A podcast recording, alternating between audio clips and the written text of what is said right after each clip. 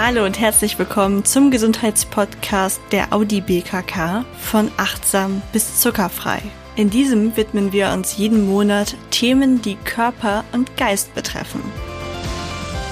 Einerseits möchte man das Thema Corona ja gar nicht mehr hören. Andererseits stehen Eltern und Kinder noch immer vor großen Herausforderungen. Da ich selbst noch keine Kinder habe, freue ich mich umso mehr, die Redakteurin und Moderatorin des Elterngesprächspodcasts Julia Schmidt-Jorzig hier begrüßen zu dürfen. Frau Schmidt-Jorzig ist übrigens auch systemischer Coach und spricht somit nicht nur aus ihrer Erfahrung als eigene Mutter. Ich freue mich sehr, Sie hier begrüßen zu dürfen. Herzlich willkommen, Frau Schmidt-Jorzig. Ja, vielen Dank. Ich freue mich. Ich freue mich auch sehr, mal mit einer anderen Podcasterin zu reden. Ja. Und in der heutigen Folge wollen wir uns ja dem Thema widmen, wie sich die Bedürfnisse von Kindern und Eltern wieder mehr zusammenbringen lassen. Mhm. Eins steht fest, das ist keine leichte Aufgabe. Die eigenen Wände werden zum Büro, Kindergarten, einer Freizeiteinrichtung, alles in einem. Da ist ein Rückzugsort eigentlich fast nicht mehr gegeben. Dabei sollte das Zuhause doch ein sicherer Ort zum Krafttanken sein. Hinzu kommt, dass man sich nicht aus dem Weg gehen kann. Spannungen sind vorprogrammiert. Wie schätzen Sie denn die aktuelle Lage ein? Haben die meisten Familien sich mittlerweile mit der Situation arrangiert oder war am Anfang noch Kraft da und jetzt gehen alle auf dem Zahnfleisch? Also ich glaube, die eigene, die eine Antwort gibt es gar nicht. Ich glaube, es gibt die, die so ein mhm. bisschen sich gefunden haben und, und so ihre Lösungen haben. Aber das hängt auch wahnsinnig davon ab, wie die Familien leben und arbeiten. Also wir zum Beispiel sind extrem privilegiert, mein Mann und ich, wir können zu Hause arbeiten. Das macht jetzt alles nicht wahnsinnig Spaß die ganze Zeit, aber es ist zumindest möglich und ähm, hat somit auch ermöglicht, dass wir uns abwechseln können mit, mit äh, Homeschooling-Hilfe und so weiter. Und auch die Kinder haben sich so ein bisschen eingefummelt. Aber das hängt eben auch sehr ab vom Alter der Kinder. Wenn sie Kinder haben, so wie ich, die irgendwie 16, 15 und 9 sind, ähm, dann ist es was anderes, als wenn sie kleine Kinder haben zwischen 1 und 4. Und die Kollegen und, und Freunde, die ich habe, die so kleine Kinder haben, die gehen definitiv auf den Zahnfleisch. Also da ist jeder Tag äh, sozusagen, an dem der Kindergarten offen ist, ein guter Tag.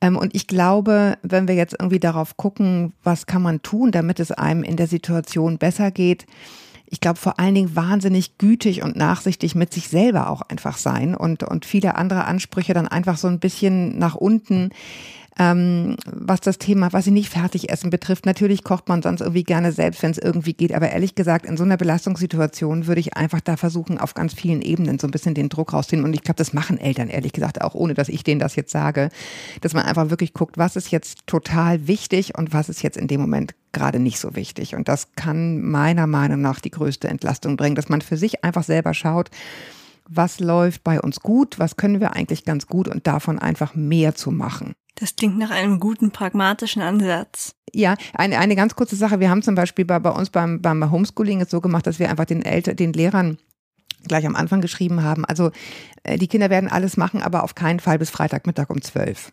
sondern wir können am Sonntag abgeben und wir machen dann einfach ganz viele Dinge am Wochenende, wenn noch was nachzuarbeiten ist. Und das nimmt unglaublich viel Druck raus. Und die, die Lehrer sind froh, wenn sie überhaupt kooperative Eltern haben, die nicht nur rummotzen und auch mal was Nettes sagen und nicht nur schimpfen, dass alles schlecht läuft. Und ich glaube, wenn man da einfach miteinander freundlich ins Gespräch geht, dann ist da auch ganz viel möglich.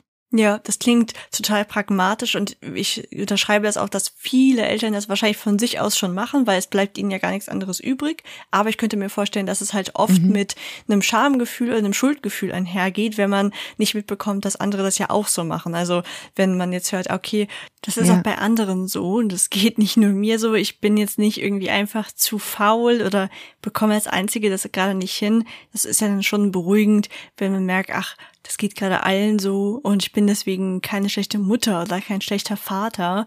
Und es ist, glaube ich, auch ganz wichtig, dass man sich da so ein bisschen auf die Gemeinschaft besinnt und schaut, wir sind eher als Familie ein komplexes Gebilde und jeder von uns muss am Ende glücklich sein. Da fällt ja ganz stark dieses Thema Selbstliebe auch mit rein, dass man einfach gut zu sich ist und ja. dass man nicht zu streng mit sich ist.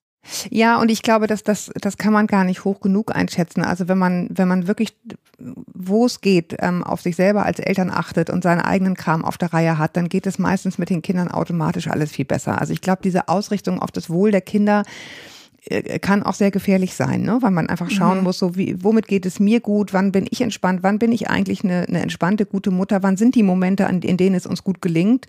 Und, ähm, und davon ausgehend wird es dann meist ganz automatisch, geht einem vieles leichter von der Hand. Ich meine, das ist natürlich in so einer unglaublich angespannten Situation nicht einfach. Ich finde auch ganz wichtig, dass man das auch ähm, kommuniziert in den Job hinein, was los ist. Also als dass man sozusagen auch, wenn man so will, als Mensch zur Arbeit geht und sagt, das und das ist bei mir gerade los. Denn nur dann kann auch die Kollegin, die vielleicht keine Kinder hat, aber eine sterbenskranke Mutter, die gerade gepflegt werden muss, nämlich auch sagen, was bei ihr gerade los ist. Und dann kann man sich das sozusagen gegenseitig auch mal abnehmen. Das finde ich ganz wichtig, dass man das nicht so wegdrückt. Und ich glaube, da hat auch Corona so ein bisschen ähm, dazu beigetragen, dass viel mehr im Bewusstsein ist. Ach so, die haben ja auch noch ein Privatleben, was man vorher immer so ein bisschen rausgehalten hat aus dem Job. Das ging jetzt einfach nicht.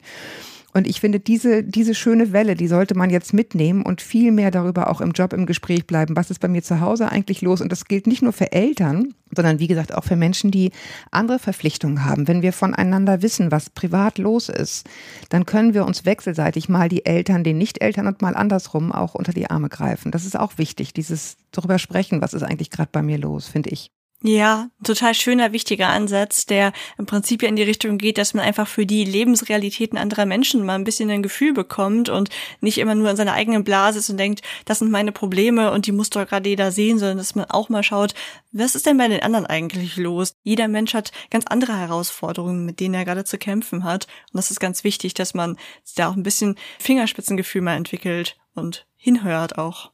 Ja, ja, ich finde vor allen Dingen, dass es wichtig ist, dass man ähm, einfach so diesen, diesen sich gegenseitig helfen Gedanken wirklich auf mhm. alle anwendet, auf Eltern und auf, auf Menschen, die eben keine Kinder haben, die dann irgendwie andere Verpflichtungen haben und dass auch nur so Solidarität funktioniert, ähm, auch gegenüber dem Arbeitgeber zum Beispiel. Ne? Natürlich freue ich mich, wenn der mir meine Freiheiten gewährt, aber das heißt eben andersrum, wenn da jetzt gerade Messe ist oder irgendwas super Wichtiges, dann ist es eben auch da mal länger. Und ich glaube, da muss so ein Vertrauen wachsen und das tut es nur, wenn man offen miteinander ins Gespräch geht. Also weniger jetzt nur gucken, sozusagen geht es den anderen auch schlecht oder haben die irgendwie auch was, als vielmehr so diesen Gemeinschaftsgedanken. Wir können das nur so hin und her spielen, dieses einander helfen, wenn wir ja einfach offen ansprechen, was los ist.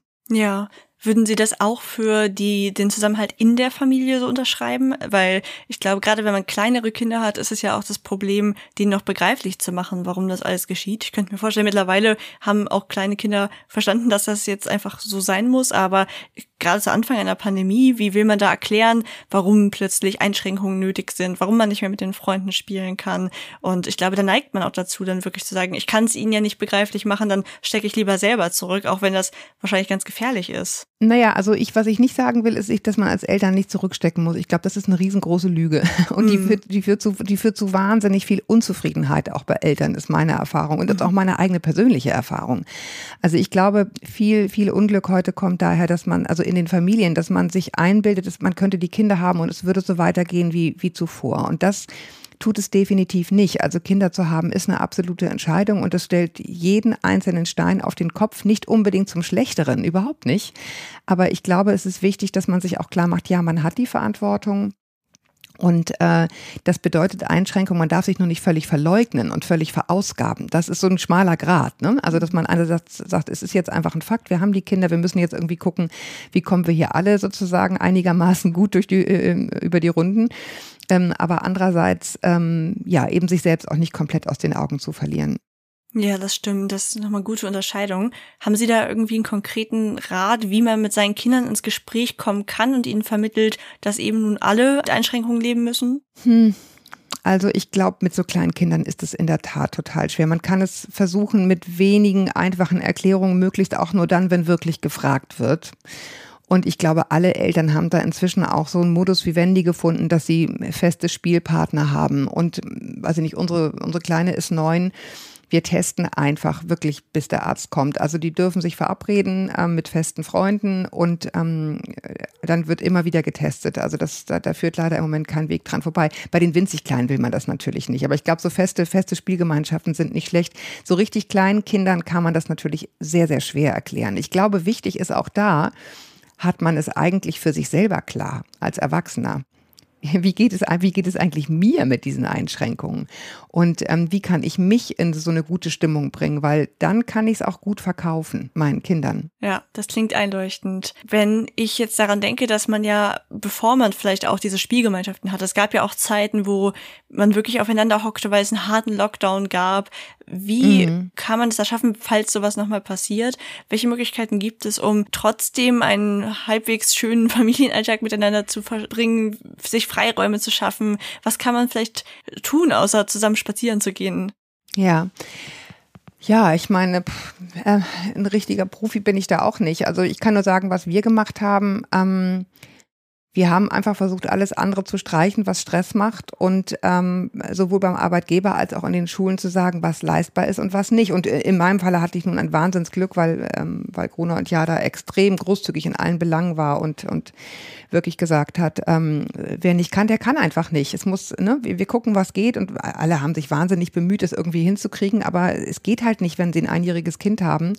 Dann arbeitet man irgendwie im Schichtbetrieb als Eltern und das war eine verdammt harte Zeit. Da führte aber auch nicht so wahnsinnig viel Weg dran vorbei. Ich kenne ganz viele Eltern, die sich wirklich das in Stunden aufgeteilt haben und gesagt haben, du morgens die ersten vier, dann mache ich zwei Stunden, dann wieder die nächsten vier. Also wahnsinnig hart. Und ich meine richtig hart für Eltern, die ähm, nicht so wie wir zu Hause arbeiten können, sondern so richtig Präsenzjobs haben und wo die Kinder dann auch noch in die Notbetreuung mussten ähm, die, glaube ich, sich für manche Kinder auch nicht gerade ideal angefühlt hat, weil dann völlig neue Gruppen waren und neue Erzieher und so weiter. Ich glaube, da hilft nur einfach äh, ganz viel Fragen, was brauchst du jetzt von mir, damit es dir gut geht? Sowohl den Partner, als auch die Kinder. So was, was, kann ich jetzt Gutes für dich tun? Und manchmal ist es einfach nur irgendwie kuscheln, Buch anlesen, Kakao oder ähm, eine Schokolade. Aber ich glaube, da einfach miteinander sprechen und, und wenn man wirklich merkt, so mir platzt jetzt die Hutschnur, sagen so, ich muss einmal kurz zehn Minuten raus, so lange dürft ihr was gucken, ähm, um, um sich so ein bisschen ja Luft im Kopf zu verschaffen und nicht zu viel verlangen von sich selbst. Das ist, glaube ich, das Wichtigste. Ja, also im Prinzip ein wertschätzender Umgang sowohl mit sich selbst auch anderen und ja. immer wieder versuchen, da einfach dafür ein Verständnis zu entwickeln, dass gerade nicht alles toll ist. Gar nicht probieren zu sagen, so, wir schaffen es jetzt mit diesem einen Zaubertrick, den alten Zustand wiederherzustellen, sondern es ist gerade wahrscheinlich für alle einfach nicht die optimale Situation und da kommen wir aber auch irgendwie durch. Ja, ich glaube, dass ich glaube, es ist auch ganz, ganz wichtig, auch grundsätzlich auch in Partnerschaften. Ich meine, die waren ja jetzt auch wirklich bis zum Zerreißen gespannt. Ähm, immer zu versuchen, auch unter großen Anspannungen so diesen, den langen Riemen zu sehen. Also das, äh, wie es, eigentlich äh, im Großen und Ganzen ist und sich einfach auch zu gönnen und sich Dinge gegenseitig zu gönnen. Ich habe ganz viel so, ähm, höre ich so dieses Jahr jetzt, äh, als es noch ging. Jetzt hatten wir irgendwie Männerwochenende, jetzt brauche ich aber sofort dann auch ein gleichen Frauenwochenende, wo ich mit meinen Freundinnen unterwegs sein kann. Ich glaube, so dieses klein, klein aufzählen, das führt zu einem unglaublich unguten Ungleichgewicht sozusagen in Partnerschaften. Also sich einfach Spaß gönnen können, ähm, sehen, der andere hat es, ähm, hat es jetzt vielleicht gut und bei mir dauert es vielleicht noch ein bisschen, aber so ein bisschen die lange Sicht im Blick behalten. Das finde ich irgendwie ganz wichtig, weil sonst kommt so eine, so eine ungute Schieflage rein. Nichtsdestotrotz, ähm, kommen wir sicherlich auch noch gleich drauf. Die Aufteilung von Mental Load ist eine der wichtigsten Voraussetzungen für funktionierende Familien. Ja, vom Begriff Mental Load habe ich in letzter Zeit öfter gehört und finde es ein ganz spannender Ansatz. Für die Hörerinnen und Hörer, die das vielleicht noch nie gehört haben, können Sie dazu noch mal ganz kurz was sagen? Ja, genau. Also es das heißt ja sozusagen die, die ganz platt übersetzt mentale Belastung oder Beladung sozusagen fast. Ähm, und das ist eben die Tatsache, und das, glaube ich, empfinden viele Frauen so, die häufig an den Müttern hängen bleibt, dass ähm, so dieses äh, alles im Blick behalten ähm, einfach eine wahnsinnige Belastung darstellt. Es ist kein Problem, irgendwie eine Zahnpasta zu kaufen, aber daran zu denken, man muss eine Zahnpasta kaufen, es müssen Kinderarzttermine gemacht werden, das Auto muss in die Werkstatt, der Urlaub muss gebucht werden. Äh, und dann braucht noch die Erzieherin im Kindergarten ein Abschiedsgeschenk und dann müssen wir noch zum Elternabend. Und diese ganzen Dinge im Kopf zu behalten, das ist es vor allen Dingen. Das macht viele Eltern wirklich fertig. Sind, wie gesagt, jetzt um Gottes Willen nicht nur Mütter, aber eben sehr häufig führt das zum Streit, auch häufig zu Trennung übrigens wenn die Frauen irgendwann sagen, so jetzt reicht's mir, ich mache das eh alles allein, dann kann ich es auch gleich ganz alleine machen. Und ich glaube, da ist es sehr, sehr wichtig, dass, ähm, dass da jetzt zunehmend eine Bereitschaft besteht, auf beiden Seiten Seiten der Mütter und der Väter darüber ins Gespräch zu kommen, wie, wie können wir diese mentale Last sozusagen aufteilen. Und mein Trick wäre, ähm, einfach eine Liste zu erstellen mit all den ganzen fünf Millionen Dingen, die am Tag äh, oder die grundsätzlich anfallen. Dazu gehört eben auch Kinderarzttermine buchen und sie besuchen und, und, und, einkaufen, also Einfahrt fegen, was immer es je bei den jeweiligen Familien ist. Und dann so Art Cluster bilden, also so, weiß ich nicht, Schnittmengen, was, was gehört zusammen, Sport, Schule, Kindergarten, Haus, Auto, keine Ahnung.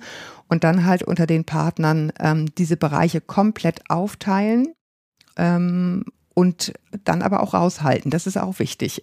Also wenn dann der, äh, der Partner oder die Partnerin das Thema Auto übernommen hat, dann auch wirklich die Klappe halten und ähm, sich nicht mehr einmischen und nicht mehr dauernd nachfragen, sonst wird es zu Unmut. Also ich glaube, diese Aufteilung ist sehr wichtig.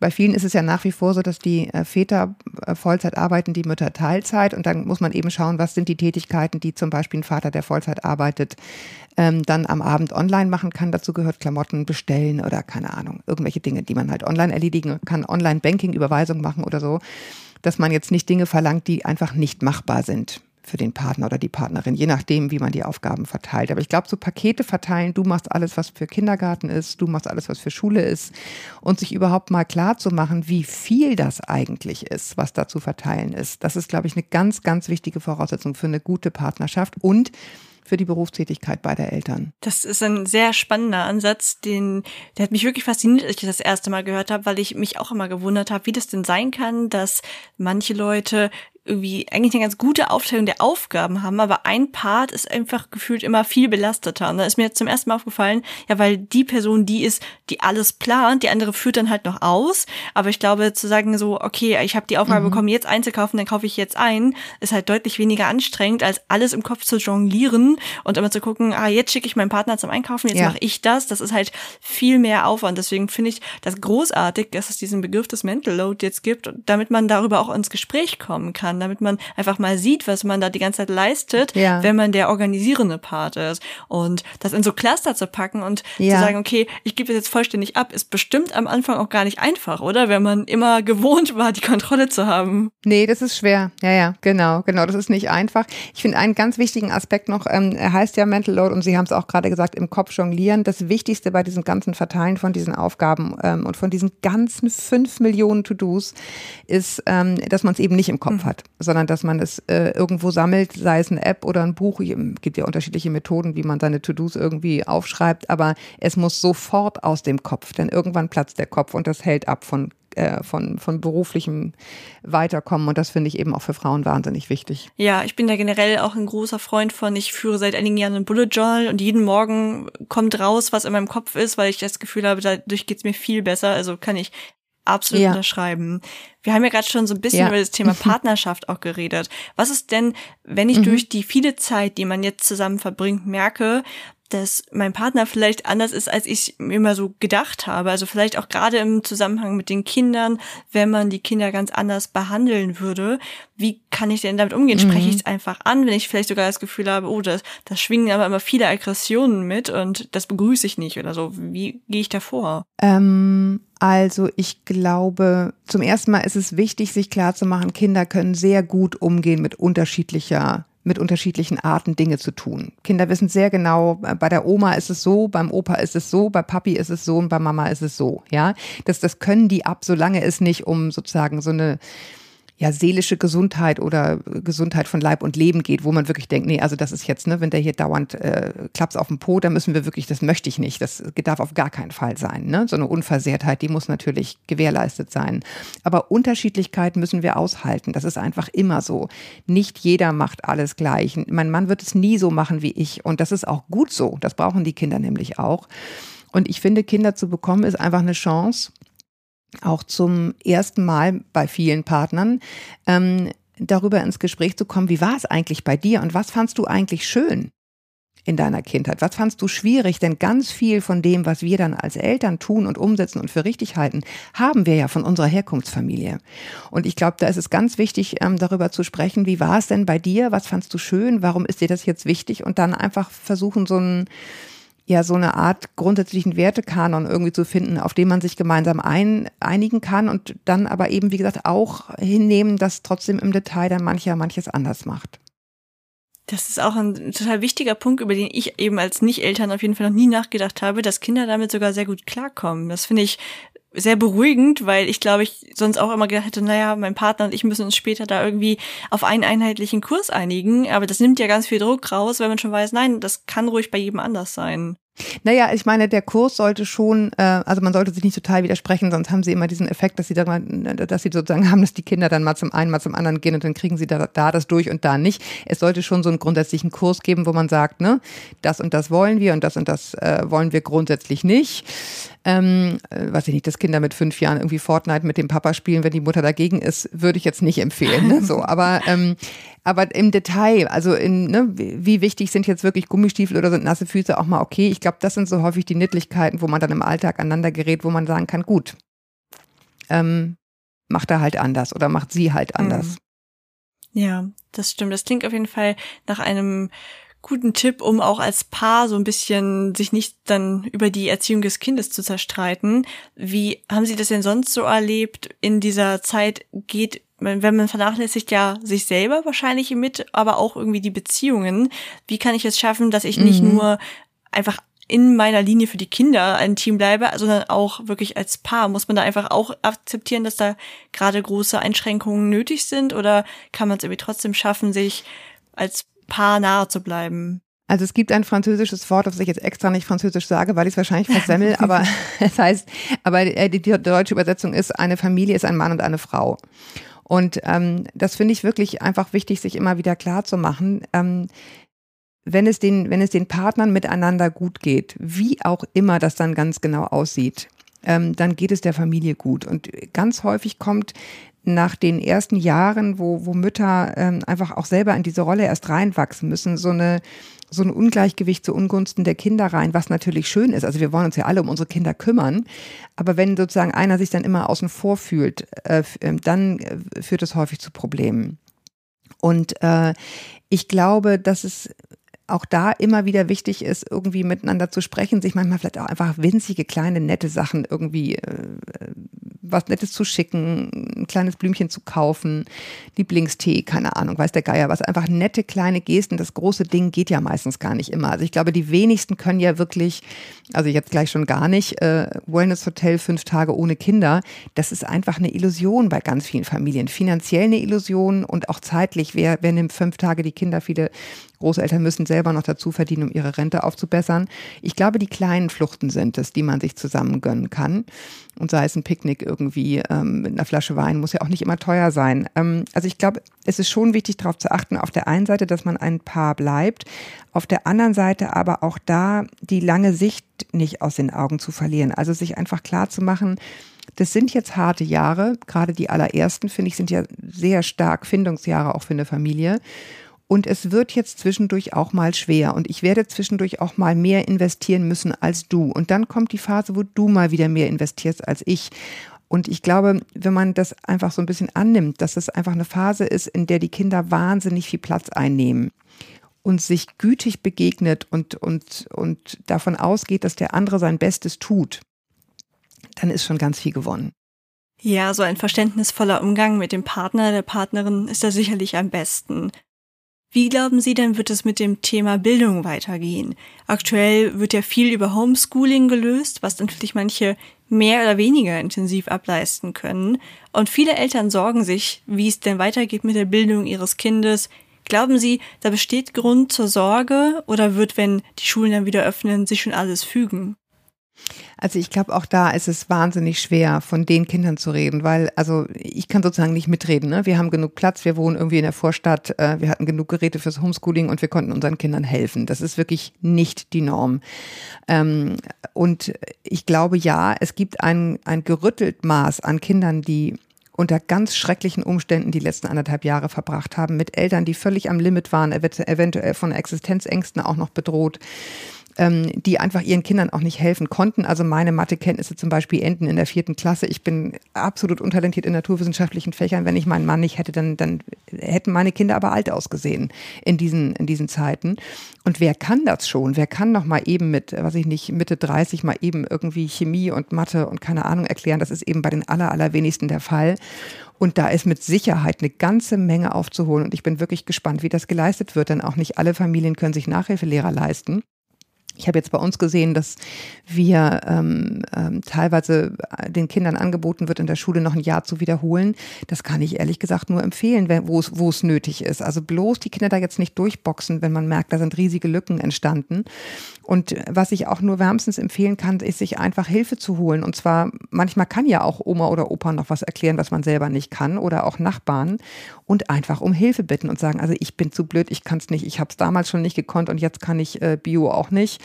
Aber hast du vielleicht noch Ahnung oder hast du ein bisschen Kapazität und Luft, wenn ich dafür, äh, weiß ich nicht, die Rosen schneide oder weiß der Geier, was es halt immer ist. Also ich glaube, dieses wirklich so ein Netzwerk sich aufbauen ist jetzt wichtig, denn ja, ich glaube, es gibt Kinder, die haben einen enormen Aufholbedarf und auch schlimme Dinge zu verarbeiten, die sie zu Hause mit sehr, sehr gestressten Eltern erlebt haben. Aber das ist, wie gesagt, auch eine Frage, aus welchen sozialen Verhältnissen sie stammen und wie, ja, wie das einfach das finanzielle Umfeld der Eltern in den Jahren war, also wie der Druck auf die Eltern war. Also gilt auch hier, wie eigentlich immer, pauschalisieren ist nicht möglich. Das hängt ganz davon ab, in welchen Umständen die Kinder gerade die Pandemie erleben. Noch eine letzte Frage zu den Kindern. Aktuell steigt bei ganz vielen Kindern auf jeden Fall die Mediennutzung und leider auch die unkontrollierte Mediennutzung. Es ist natürlich auch einerseits ganz verständlich, denn Viele Eltern wissen gar nicht, wie sie ihr Kind sonst beschäftigen sollen. Aber wie ist denn Ihr Standpunkt dazu? Finden Sie auch hier, wie bei der Ernährung, dann ist das übergangsweise mal so? Oder würden Sie sagen, ja, das ist etwas, was man schon noch sehr im Auge behalten sollte? Und wie kann es einem vielleicht auch gelingen, die Mediennutzung zu regulieren? Also, ähm, ich will da jetzt sozusagen den Druck nicht wieder erhöhen, den ich gerade irgendwie versucht habe, irgendwie ein bisschen rauszunehmen. Aber dieser Übergang dauert jetzt anderthalb Jahre, ne? Das ist für viele äh, mhm. ein Fünftel oder ein Sechstel oder so ihres Lebens. Das darf man nicht vergessen von so einem Kind. Das sind schon entscheidende Jahre. Und ich finde, ähm, natürlich, selbstverständlich ist es in Ordnung, irgendwie, äh, wenn man wirklich nicht mehr kann oder wenn es einfach jetzt auch so ist, zu sagen, so jetzt machst du einfach eine halbe Stunde, keine Ahnung, jeden altersgerecht, bitteschön, äh, guckst du irgendwie, weiß ich nicht, Pur Plus oder schaust dir was an oder spielst irgendwie was. Aber das darf natürlich nicht anderthalb Jahre, acht Stunden am Tag zu gehen, weil ich arbeiten muss, wie, wie, wie eine Verrückte. Also das, ähm, es wäre schön, wenn es anders ging. Es ist für mich, kann ich hier sagen, bei uns in der Familie ein Riesenthema, an dem wir seit vielen, vielen Jahren rumdoktern, was mich wahnsinnig nervt. Und ich versuche es zu vermeiden, wo es nur geht. Ich sehe, dass es häufig nicht anders geht und ich sehe vor allen Dingen auch, dass gerade die sozialen Medien meine Kinder jetzt wirklich gerettet haben, die Älteren, weil sie darüber sich wenigstens irgendwie austauschen konnten. Man muss nur hm. sehr, sehr aufpassen, dass das nicht zu doll einreißt. Also ich persönlich bin ein, ein, ein großer Feind von zu viel Medienzeit und versuche es zu bekämpfen, wo es geht. Ich sehe auch, es ist die neue Zeit und man sollte ähm, sozusagen, man darf die Kinder davon auch nicht fernhalten. Das wird ihre Zukunft sein. Aber ich finde es eben sehr, sehr wichtig, Kinder, ähm, gerade was die neuen Medien betrifft und, und alle Möglichkeiten, die das technisch mit sich bringt, auch nicht nur zu Konsumenten zu erziehen, die sich mit irgendwas berieseln lassen, sondern auch zu Menschen, die was damit machen. Also ich habe auch zu meinen Kindern immer gesagt, wenn ihr jetzt, weiß ich nicht, Beatboxen macht oder ihr schneidet Filme oder ihr nehmt einen Podcast auf oder ihr, äh, weiß ich nicht, entwerft irgendwelche Sachen oder ihr lernt Programmieren, dann können wir über erhöhte Bildschirmzeit sofort sprechen. Na klar. Ja, weil dann macht ihr was mit den Dingern. Aber sich nur berieseln lassen mit YouTube-Filmchen ähm, oder mit was auch immer oder mit irgendwelchen Games, die ich durchaus respektiere, weil die den Kindern eine Menge abverlangen, auch an Geschicklichkeit. Aber ich finde, das Selbstgestalten, dafür, dazu müssen wir unsere Kinder eigentlich erziehen mit Medien. Und das schließt nicht aus, dass ich meine Kinder zwischendurch auch mal äh, irgendwie kurz parken kann vor der Glotze, wenn, wenn ich eine Auszeit brauche oder wenn man eine lange Autofahrt hat, na klar. Aber ich würde jetzt nicht dazu raten, die Kinder über anderthalb Jahre während einer Pandemie den ganzen Tag vor der Glotze zu parken. Leider nein. Ja, aber ich glaube, das ist ja wirklich ein extremes Maß, wo sie ja auch wahrscheinlich genauso wenig dazu raten würden, über anderthalb Jahre jeden Tag acht Stunden nur Fastfood zu essen. Also auch wenn sie vorhin quasi meinten, man kocht nicht immer, es ist halt immer dieses Absolute. Also niemand sollte, wenn man so ein bisschen ein gesundes Mittelmaß findet, das ist, glaube ich, nicht verkehrt. Genau, nur man hat halt währenddessen gedacht, ach, das dauert jetzt drei, drei Monate und dann ist es vorbei und jetzt sind wir bei anderthalb Jahren. Ne? Und dann hat man es so einreißen lassen. Es ist unheimlich schwer, dann zurückzurudern. Mhm. Keiner hat ja gewusst, wie lange, also ich meine, die, die Experten haben es gewusst, aber wir Dovis, die dachten, ach, das geht, geht das wahrscheinlich ganz schnell vorbei, äh, haben halt gedacht, na ja, jetzt sind wir halt mal drei Monate irgendwie große Linien, passt schon. Äh, und dann sind sie aber immer bei anderthalb Jahren, aber das, der, der Medienkonsum ist eingerissen. Ja, das stimmt. Ja, wenn man es nicht kommen sieht, dann denkt man, ach, jetzt noch mal einen Monat, das geht jetzt auch noch und dann wird es aber irgendwann sind es anderthalb Jahre. Genau. Ja, da haben Sie recht. Ähm, ich fand aber den Ansatz super. Da habe ich auch vor kurzem eine Studie zugelesen, dass man Kinder dazu bekommen sollte, dass man sie zu Creatoren macht, dass man sagt, so und jetzt nutzt ja. doch das Ganze, um dein eigenes Ding zu machen. Und das fand ich einen sehr spannenden Ansatz, dass es auch immer mehr Kinder-Apps gibt, die ganz gezielt nicht dafür da sind, damit Kinder da irgendwas konsumieren oder vielleicht sogar noch im Spiel immerhin so ein bisschen Geschicklichkeit beweisen müssen, sondern indem sie ihre eigenen Filmchen drehen, so Stop-Motion-Filme oder so, fand ich total spannend. Genau. Wir haben ja jetzt gehört, dass Einschränkungen auf jeden Fall auch dazugehören, dass wir aber ganz stark auf uns selbst achten sollten und auch mhm. auf unsere Partnerschaft. Was ist aber, wenn ich es trotzdem nicht schaffe, wenn ich vielleicht sogar schon die Hilfe annehme, von der Sie zwischendurch gesprochen haben? Und trotzdem habe ich einfach das Gefühl, ich komme nicht mehr klar. Ich kann keinen Tag mehr, keine Woche mehr. Ich bin einfach völlig ausgebrannt. Würden Sie dann sagen, dass ich mir professionell Hilfe mhm. holen sollte oder sollte ich mit meinem Partner darüber reden? Was ist so Ihr Ansatz? Mhm. Muss ich funktionieren in dieser Zeit? Was habe ich da so für Möglichkeiten? Also ich bin ein riesengroßer Fan vorab äh, äh, da, darin, sich professionelle Hilfe zu holen. Unbedingt machen, wenn man wirklich merkt, hier brennt was durch, machen, machen, machen. Das können Erziehungsberatungsstellen sein, das können einfach ähm, Psychologen sein, wo man irgendwie eine Verhaltenstherapie macht, um, um zu gucken, wie, wie kriege ich irgendwie meinen, meinen Alltag verbessert in Stress. Und ich finde auch da, ganz wichtig, mit dem Partner ins Gespräch zu kommen oder auch mit Großeltern oder umliegenden Freunden und wirklich zu gucken, wo können wir jetzt Druck rausnehmen. Also zum einen eben anzumelden, ich merke, ich schaff's nicht mehr, sich eventuell krank schreiben zu lassen. Ich meine, keine Seltenheit heute wegen Erschöpfung. Ähm, und dann eben wirklich konsequent zu versuchen, den Alltag zu entmisten mit Dingen, die nicht unbedingt sein müssen. Genau, Hilfe anzunehmen ist auf gar keinen Fall ein Zeichen von Schwäche. Wir reden im Podcast hier ja auch immer wieder darüber, wie wichtig das ist, dass man auch für seine psychische Gesundheit sorgt und und dass das kein Tabuthema sein sollte. Also auf jeden Fall immer Hilfe annehmen, egal auf welche Weise man ja. sie bekommen kann.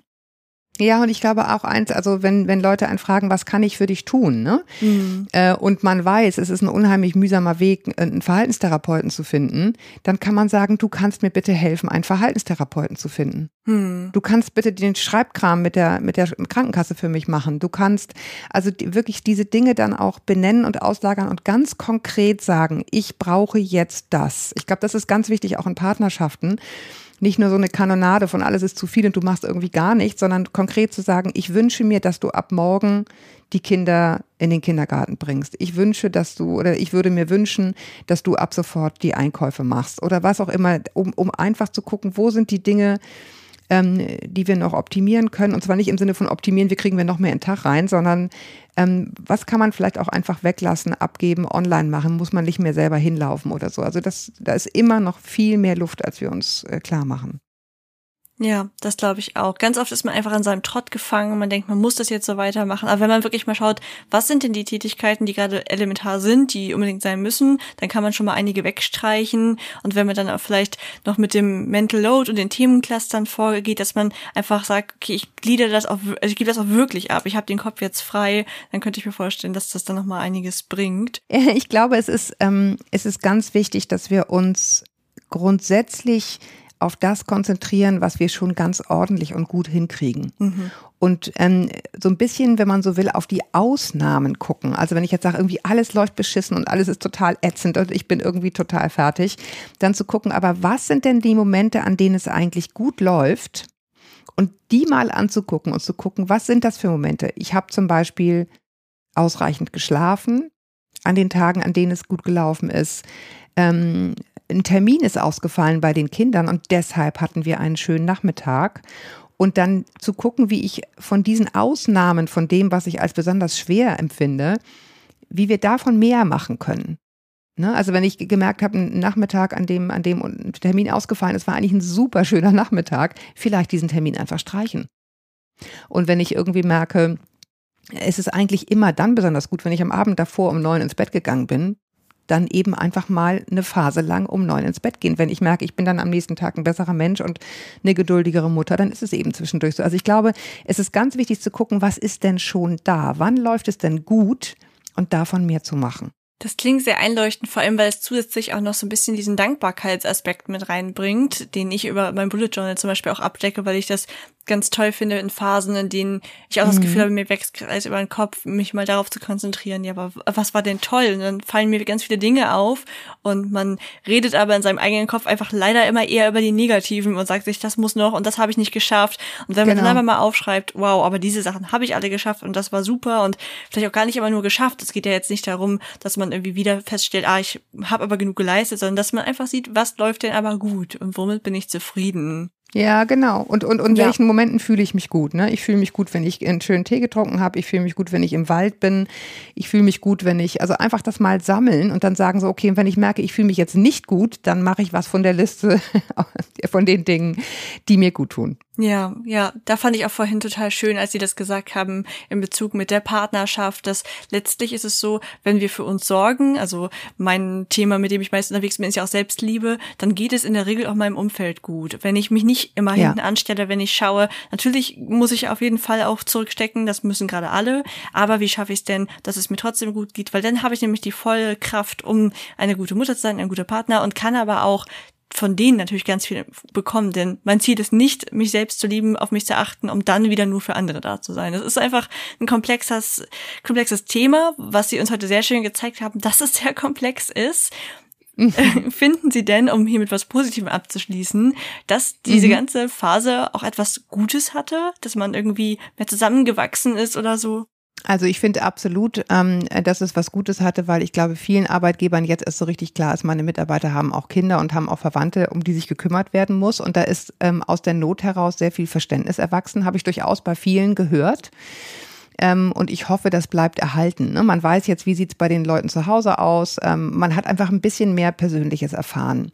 Dann glaube ich, ist gut, dass wir alle viel mehr wertschätzen werden, wie schön es ist, sich einfach zu sehen. sich wirklich zu sehen, sich anfassen zu können, sich im Büro zu treffen. Also ich glaube, man wird das sehr, sehr genießen, jetzt erstmal die nächsten Monate, wenn es so ein bisschen Stück für Stück wiederkommt. Und ich kann jedenfalls bei uns sagen, ähm, also mein Mann äh, war ins Homeoffice gezwungen. Ich mache schon seit vielen Jahren Homeoffice und ähm, ja, also dieses Verständnis füreinander. Ich habe plötzlich gesehen, oh Gott, zwölf Stunden Videokonferenzen am Tag ist ja wirklich ein Albtraum. Also einfach, weil ich es gesehen habe, ne? wie, wie krass das ist, ohne Punkt und Komma irgendwie als Führungskraft da ständig in diesen, in diesen äh, Konferenzen zu sitzen. Ähm, und er wiederum hat gesehen, äh, dass äh, sozusagen die Tatsache, dass ich in Anführungsstrichen nur halbtags arbeite und nachmittags dann ja den Rest machen kann, auch nicht so einfach getan ist, weil der Rest wahnwitzig viel ist. Also da ist bei uns jedenfalls in der Partnerschaft auch viel Verständnis gewachsen für beide Seiten. Ähm, und durch diese gemeinsame Homeoffice-Zeit haben wir zum Beispiel viel, also einfach jeden Tag zusammen gegessen, was wir seit Jahren nicht hatten. Also auch immer nur kurz, ne? aber danach hatte man halt immerhin schon wieder ein bisschen Nähe getankt. Also gab durchaus bei uns jedenfalls auch positive Entwicklungen, bei anderen sicherlich auch, aber ich glaube, bei allen ist jetzt die Geduld erschöpft. Man will sein Leben zurück so ein bisschen. Ne? Hm. Ja, das kann ich so unterschreiben. Gibt es denn noch irgendwas, wo Sie jetzt Gefühl haben, das würden Sie unseren Hörerinnen und Hörern gerne noch zum Abschluss mitgeben? Es gibt, ähm, ich hatte eine, eine ähm, ältere Freundin, die leider inzwischen gestorben ist, eine unglaublich positive, allerdings sehr, ähm, also multiple erkrankt an allen möglichen Dingen, aber unglaublich kraftvolle und lebensfrohe Person. Und die hat immer zu mir einen Spruch gesagt, den ihre Mutter ihr schon gesagt hat. Und der lautete, da du es eh tun musst, tu es gern. Und irgendwie äh, macht mir dieser Spruch immer Spaß und immer wenn ich denke so, oh, jetzt das irgendwie auch noch, ich habe überhaupt keinen Bock, dann sage ich mir den vor, ähm, weil es irgendwie stimmt. Also es, es gibt Verpflichtungen, die wir haben und es nützt nichts dauernd über die zu jammern, sondern einfach irgendwie Arschbombe ins Glück und machen. Und schon diese andere Haltung dazu löst bei mir jedenfalls schon viel Krampf. Das ist sehr schön. Ich hoffe, dass dieser Input auch unseren Hörerinnen und Hörern in Zukunft an Kraft geben wird. Ich hoffe das, ja. Vielen Dank, Frau Schmidt-Jorzig vom Elterngespräch Podcast für dieses tolle Interview. Und damit verabschieden wir uns in eine Sommerpause. Die nächste Folge erscheint im September. Nutzt die Zeit bis dahin doch sehr gerne, um nochmal in alte Folgen hineinzuhören zum Beispiel die Selbstliebe-Staffel oder die zum Thema Cybermobbing. Um nicht zu verpassen, wenn es weitergeht, abonnier doch einfach unseren Kanal auf einem Podcast-Player deiner Wahl und hinterlasse uns auch sehr gerne eine Bewertung, damit wir wissen, was wir noch besser machen können und was dir schon gefällt. Wir wünschen dir einen wunderschönen Sommer und hören uns dann wieder im September.